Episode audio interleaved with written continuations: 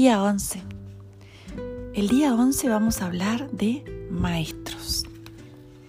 Y es que nadie surge en nuestra vida por casualidad, aunque el encuentro sea breve. Pensamos que son los mensajeros que tocan a nuestra puerta para traernos un mensaje, un mensaje importante para nosotros. A lo mejor no lo dan con cortesía y amabilidad, pero esto también es parte del aprendizaje. A ver, si un cartero te trae una multa, sin duda no es una noticia agradable, pero no se te ocurre pegarle el cartero. Sin embargo, en la vida solemos hacer eso. Vamos a por el mensajero, en lugar de recoger el mensaje.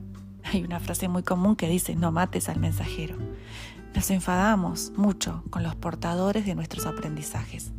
No solemos ser capaces de leer más allá, de ver lo que la vida nos está queriendo contar, de entender el mensaje que nos está enviando a través de esa persona o de ese acontecimiento.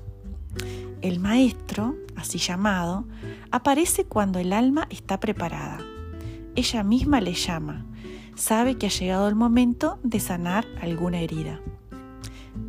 En un curso de milagros leí una vez que decía, perdona a tus enemigos por lo que no te han hecho. Deja de buscar rescatadores para que te den el amor que nunca recibiste y depender emocionalmente de ellos. Deja de cuidar a todo el mundo esperando así recibir un amor que tú no sabes darte. Deja de estar en el papel de víctima y ocúpate de ti. Eres un ser maravilloso. Vive de tu bendito y puro corazón y sé leal a ti mismo en primer lugar.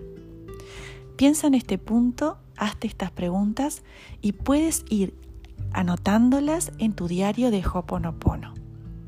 Recuerda también repetir las cuatro palabras claves.